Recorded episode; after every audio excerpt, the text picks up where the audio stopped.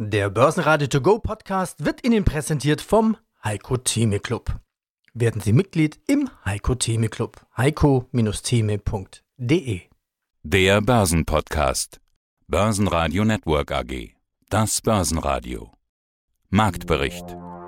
Im Studio Sebastian Leben und Peter Heinrich. Außerdem hören Sie diesmal Marktanalyst Christian Henke von IG zur Charttechnik in DAX, TUI und Wirecard.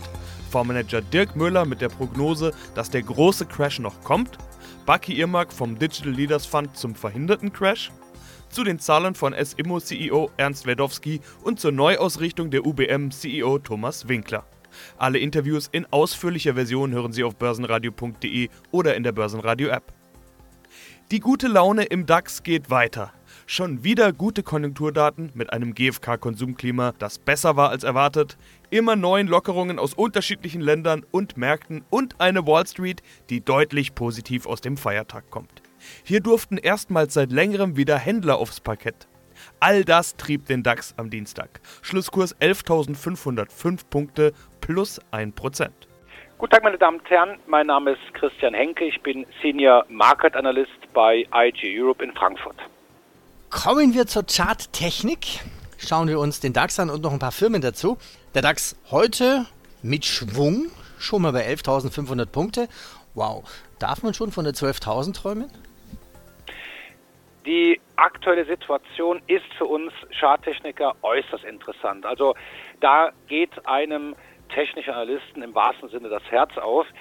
Um jetzt nicht zu sehr ins Fachjargon abgleiten zu wollen, am 9. März, Montag, der 9. März, ein schwarzer Montag, ein schwarzer Börsentag, den wir dann öfter im März gesehen haben. Aber vor allem hängen geblieben ist die Erkenntnis von diesem Kursrutsch am 9. März, dass wir eine Lücke hatten im, im Chart des deutschen äh, Leitindex, eine sogenannte Kurslücke. Ja, und das ist einfach das Problem. Das ist aktuell ein Widerstand. Eine Kurslücke ist, wie gesagt, aufgerissen worden. Wenn wir uns die japanische Darstellung der Kurse anschauen, die sogenannten Kerzencharts oder Candlesticks, da ist am 9. März ein äh, sogenanntes Falling Window aufgetreten, also eine normale Kurslücke, die aber jetzt als Widerstand auftritt. Aktuell liegen wir so minimal über der unteren Begrenzung dieser Kurslücke. Das ist bei 11.447. Wir sind aktuell so 10 Punkte drüber. Also äh, wichtig ist es, wie wird der DAX heute aus dem Handel gehen? Schaffen wir es, diese Lücke zu schließen? Und dann, um auf deine Frage zu kommen, dann haben wir dann einen weiteren Widerstand bei 11.590 und dann kommt dein erwähnter 200-Tage-Durchschnitt. Ich benutze die 200-Tage-Linie exponentielle Berechnung, die verläuft so bei 11.655. Also das sind jetzt aktuell drei Widerstände, die es zu bezwingen gilt. Schafft der DAX das, dann wäre ein sehr großer Grundstein gelegt für eine Fortsetzung der Erholung. Vielleicht sogar nimmt der DAX die Normalität schon mal vorweg. Kommt es vielleicht doch zur V-förmigen Erholung? Oder doch noch zu einer Korrektur oder sogar Crash? Darüber konnten wir mit Dirk Müller sprechen. Dennoch haben sich die Börsen ja ziemlich gut erholt. Also auch wenn wir mal den DAX nehmen, dann hat der von seinem Tief ja rund 3000 Punkte schon wieder zugelegt. Wir sind schon wieder bei fast 11.500 Punkten. Wir hatten vorhin über deine Strategie in der Krise gesprochen. Die hat gut funktioniert. Da hast du relativ wenig bzw. nichts verloren. Aber dann haben wir das alte Lied nach oben, das was so häufig bei dir kritisiert wird, was ich auch schon ja. häufig in den Interviews angesprochen habe, dass du nach oben auch nicht voll dabei bist. Wir kennen deine Absicherungsstrategie. Ich habe mal mit Augenzwinkern gefragt, ob du Krisen brauchst für gute Performance. In der Krise performst du gut. In der Rallye nach oben bist du zumindest nicht vorne dabei, sagen wir es mal so. Man könnte sagen, im Crash nicht verloren, aber auch in der Rallye nicht wirklich groß gewonnen. Oder wie kann man das bei dir sehen? Nee, das ist vollkommen richtig und es hat auch seinen Grund. Vor dem Crash haben wir bewusst die Sicherheit nach vorne gestellt, weil ich äh, gesagt habe, und das hatten wir am Anfang des Interviews, der Crash, ich erwarte ihn, das ist nicht die Frage ist, ob, sondern wann und ich erwarte ihn zeitnah. Das kam, entsprechend war es sinnvoll, hier nicht ins Risiko zu gehen und die großen letzten Prozente noch zu versuchen, sondern abzusichern, was dazu führte, dass wir bis vor wenigen Tagen aktuell auch noch auch und auch den Vergleichsindex auf die gesamte Laufzeit, seit es den vorgibt, outperformt haben, weil ich sage, es ist im Zweifel wichtiger, nach unten nichts zu verlieren, als nach oben noch die letzten Prozente mitzunehmen. Also wir haben all das, was der Markt vorher gemacht hat, in diesem Moment aufgeholt, in wir performt haben. Nach oben nicht dabei zu sein, das ist das Thema. In dem Augenblick, wo der Crash nachhaltig durch ist, was ich immer betone, ist, dass ich nicht ein Glücksspiel mache, sondern dass wir langfristig investieren und langfristig rational entscheiden, ob ich ein Unternehmen mit seinen Gewinn- und Geschäftsaussichten zu einem vernünftigen Preis-Leistungs- und Preis-Risiko-Verhältnis bekomme. Ist das momentan der Fall? Selbst bei optimistischsten Unterstellungen für die weitere Entwicklung sind die Preise, die momentan für Unternehmen bezahlt werden, exorbitant hoch. Selbst vor der Krise war das nicht so hoch wie aktuell, wenn man die Gewinnerwartungen berücksichtigt. Das heißt, ich habe momentan keine billigen Aktien. Ich erwarte mit einer 70-30 Wahrscheinlichkeit, dass wir die Tiefskurse noch nicht gesehen haben. Dass wir im, spätestens im Herbst, wenn die großen Pleiten in den Zeitungen stehen, dass wir dann einen schweren zweiten Schlag bekommen. Das hatten wir in den vergangenen großen Krisen immer so gesehen. Das war 2008 der Fall. Es gab Januar, Februar 2008 einen schweren Rückschlag, einen schweren Einbruch, ähnlich dem, den wir heute im Februar, März gesehen haben. Dann kam die Erholung im April, Mai, Anfang Juni, wo jeder sagte, ach, wunderbar, ist ja alles gut gegangen. Ähnlich wie aktuell, auch eine ähnliche Dimension der Aufwärtsbewegung. Und dann kam erst im Herbst der schwere Schlag mit Lehman. Und ich erinnere daran, dass im Sommer 2008 jeder gesagt hat, die werden niemals eine große Bank pleite gehen lassen. Die Notenbank wird das nie zulassen. Und plötzlich war Lehman pleite. Und jetzt sagt man, die werden nie die Wirtschaft absaufen lassen. Die werden nie, Punkt, Punkt, Punkt. Ja, und dann haben wir vielleicht im Herbst doch die Situation, dass wir plötzlich große Namen auf der Titelseite haben, die die Pforten schließen. Und äh, deshalb ich gehe eher, die realwirtschaftliche Situation ist nicht so, dass man jetzt guten Gewissens Aktien kaufen kann als Anleger zu sagen, ich beteilige mich an der wirtschaftlichen Entwicklung, an guten Unternehmen zu einem fairen Preis-Leistungs-Verhältnis. Das ist nicht der Fall. Der einzige Grund, warum man jetzt Aktien kaufen würde, wäre, weil es halt steigt. Und Warren Buffett sagte so schön, die dümmsten Argumente, Aktien zu kaufen, sind, weil es steigt. Und deshalb äh, sind wir extrem nach wie vor zurückhaltend. Ich sage, wir haben nicht die wirtschaftlichen Rahmenbedingungen, um jetzt hier wirklich mit gutem Gewissen, gutem Gefühl in die Aktienmärkte zu investieren, long zu gehen. Aber, und das ist die andere 30 Prozent, ich muss einkalkulieren, dass eben das diesmal doch geschieht. Übrigens 1929 war es auch so, auch erst schwerer Einbruch, 50 Prozent Erholung und dann eigentlich der eigentliche Hammer. Ich muss davon ausgehen, dass es trotzdem eine Welt gibt, dass es diesmal anders wäre, mit einer 30% Wahrscheinlichkeit, und die Märkte durch das Notenbank- und Regierungsgeld durchinflationiert werden und wir eine Stagflation bekommen. Eine stagnierende Wirtschaft mit vielen Arbeitslosen, aber trotzdem explodierenden, zumindest mal Assetpreisen. Die Möglichkeit gibt es sehr wohl, ich würde sie mit 30 Prozent einschätzen, dass es keinen schweren Schlag mehr gibt oder direkt nach oben durchgeht. Und dann muss ich aufmachen. Wir sind genau jetzt an dem Punkt, wo ich sage, jetzt wird mir die Bewegung nach oben so stark, dass ich jetzt anfangen muss, Absicherung aufzulösen, mit dem Fuß auf der Bremse, sobald es kippt, sofort wieder dicht zu machen. Aber jetzt kommt die Situation, wo ich sage, ich kann nicht noch ewig zuschauen, dass nach oben weggeht. Äh, der Pain Trade, wie es so schön heißt. Und in der Regel ist das aber der Moment, wo es dann kippt. Von daher, wenn wir das jetzt machen, wenn wir anfangen aufzulösen, um nach oben dann auch diese Inflationierung mitzunehmen, dann heißt das aber wirklich, das nur an den Tagen zu machen, wo ich auch innerhalb von Minuten reagieren kann, wenn ich merke, dass die andere Richtung passiert, dass mir kein Wochenendgap was zerschießt oder andere Dinge mehr.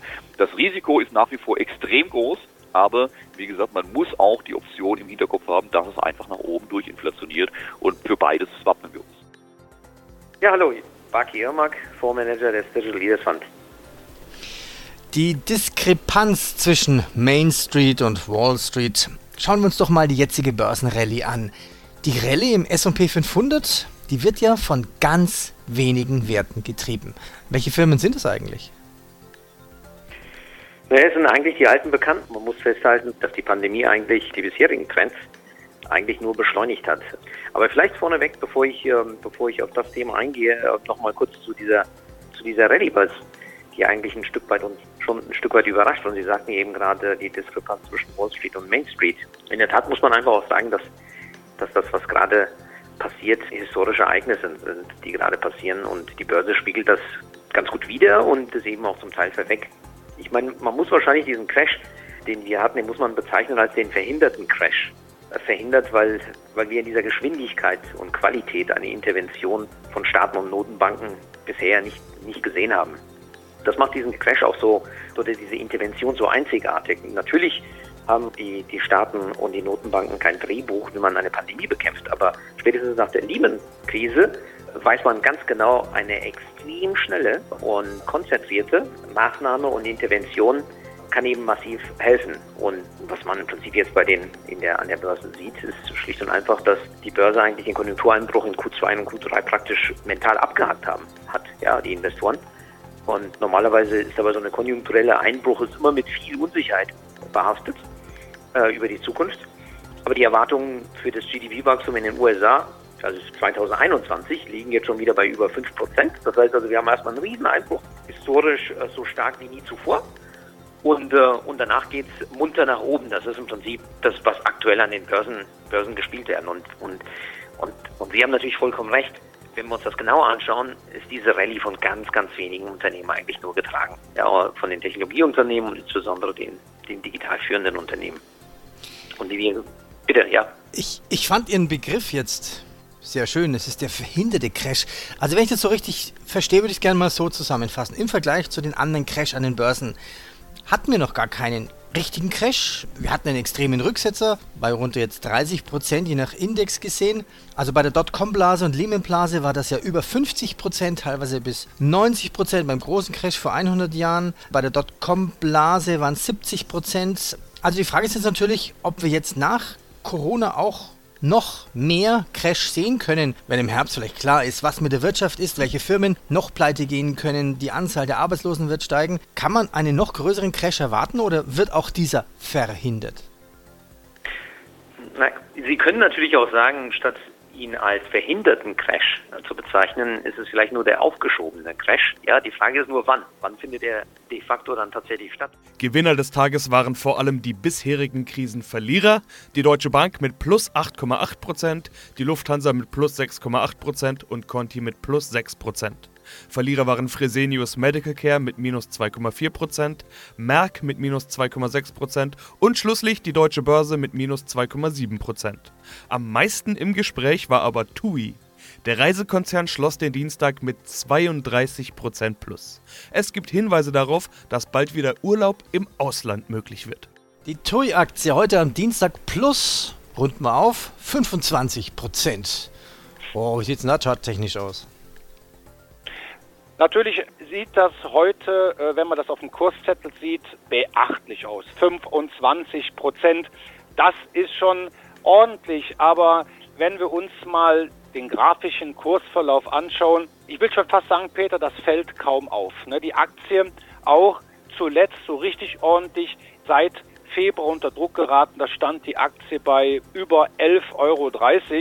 Ja, und dann ging es abwärts und das Tief lag bei 2,42 Euro. Also eine Riesenstrecke, ein rieser, riesiger Kursabsturz.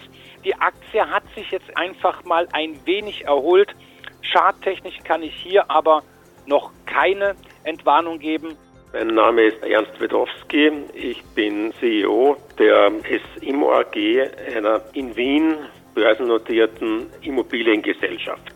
Und wir hatten ja vor einigen Wochen erst über ihre Jahreszahlen gesprochen. Da hatten wir auch über Corona gesprochen, natürlich. Sie hatten damals gesagt, 2020 wird schlimm und Rekorde definitiv ausgeschlossen. Der Grund, sie sind stark im Gewerbeimmobilienbereich und man wusste noch nicht, wie schlimm wird es für den Einzelhandel. Wann dürfen die wieder öffnen? Gibt es Pleiten, Mietausfälle und so weiter? Was wird aus Hotels? Sind Büros überhaupt noch ein Thema für die Zukunft in Anbetracht von Homeoffice und und und? Inzwischen sind wir fast zwei Monate später die Lage hat sich etwas gelichtet, sagen wir es mal so, der Nebel hat sich etwas gelichtet. Wie hat sich Ihr Stimmungsbild in dieser Zeit geändert?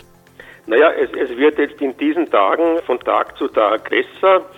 Klar ist auch, der Monat April war natürlich kein gutes Monat. Und zwar ich glaube für einen Großteil der Welt nicht. Ich glaube für die, für die gesamte Industrie und natürlich aber auch für den Handel nicht und für Immobiliengesellschaften auch nicht. Inzwischen haben wir Mai. Wir haben noch keinen Wonnemonat, aber es gibt doch viele positive Anzeichen an verschiedenen Ecken. Die Hotels, die, unsere Hotels können ab Ende Mai wieder öffnen. Die Geschäfte sind großenteils schon offen. Wir haben noch ein wenig eine Zeitverzögerung in Rumänien, aber in allen anderen Ländern sind die Geschäfte eigentlich schon wieder offen. Wir haben auch ein Gefühl, wie könnte es weitergehen und, und klar ist auch, im Handel wird man in diesem Jahr zwischen sechs Wochen und vielleicht in einigen Ländern wird es acht Wochen sein, eine sehr schwierige Phase haben. Das betrifft natürlich nicht alle Handelsunternehmen, weil ja bekanntermaßen die Geschäfte, die sozusagen die waren des täglichen Bedarfs liefern, ja durchgehend offen hatten und zum Teil sogar auf der Gewinnerseite waren. Aber natürlich gibt es auch Branchen, wo es zu herben Verlusten geführt hat. Man hat natürlich als Immobiliengesellschaft auch eine Bewertungsseite und auch hier sind die Auswirkungen in unterschiedlichen Branchen sehr unterschiedlich. Mein Name ist Thomas Winkler, ich bin der CEO der UBM Development und wir haben heute unser erstes Quartal bekannt gegeben. Fokus Pipeline, auch da hatten wir beim letzten Interview schon kurz drüber gesprochen, als ich die Frage gestellt habe, in welcher Asset-Klasse könnte denn die Zukunft liegen? Der Fokus hat sich etwas verschoben in Richtung Wohnen. 50 Prozent dieser Fokus Pipeline sind Wohnen. Ist das denn auch ein Modell für die Zukunft? Sie hatten mir auf eine ähnliche Frage im letzten Interview gesagt, dass Sie ein Pure Play Entwickler sind und deshalb immer Geld verdienen können. Das ist richtig. Die Verlagerung geht definitiv in Richtung Wohnen und Büro. Büro vielleicht überraschender, aber auch hier sehen wir eine ungebrochene Nachfrage, zumindest für Büro, wie wir es in Frankfurt mit dem FAZ Tower haben, nämlich mit einem 15-jährigen Mietvertrag und einem Mieter, nämlich der FAZ Stiftung erster Bonität. Hier sehen wir weiterhin ein Interesse der Immobilieninvestoren, deren Veranlagungsdruck ja nicht kleiner geworden ist. Und das ist eben gemeint mit einem Stück weit neu erfinden. Wir rücken aufgrund der Belastung, die die Asset-Klasse Hotel hat, von der Asset-Klasse Hotel für die nächsten zwei bis drei Jahre insoweit ab, als wir die Hotels, die wir in Umsetzung haben, noch umsetzen. Für allerdings Hotelprojekte, die noch nicht begonnen wurden, andere Nutzungen überlegen. Und ich kündige jetzt schon an, dass wir zum Halbjahr dann soweit sein werden, Ihnen präsentieren zu können, die Projekte, die wir ja alle publiziert haben, mit Nutzung, was wir uns alternativ dazu vorstellen können. Und ein Stück weit neu erfinden heißt auch, dass wir von einem Pure Play in Richtung stärker eines Trade Developers auch gehen. Das heißt auch Projekte und nicht nur fertiggestellte Projekte, sondern auch in Entwicklung befindliche Projekte traden werden. Geht die neue Erfindung denn dann noch weiter? Also ist da sowas angestoßen wie ein Transformationsprozess oder so? Oder ist die Betonung eher auf ein Stück weit neu erfinden?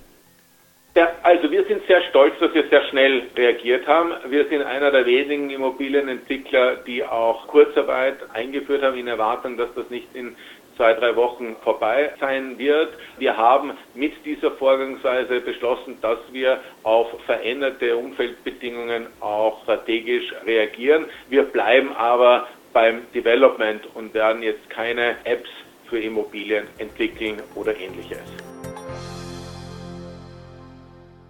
Börsenradio Network AG Marktbericht Der Börsenradio To Go Podcast wurde Ihnen präsentiert vom Heiko Theme Club. Werden Sie Mitglied im Heiko Theme Club. heiko-theme.de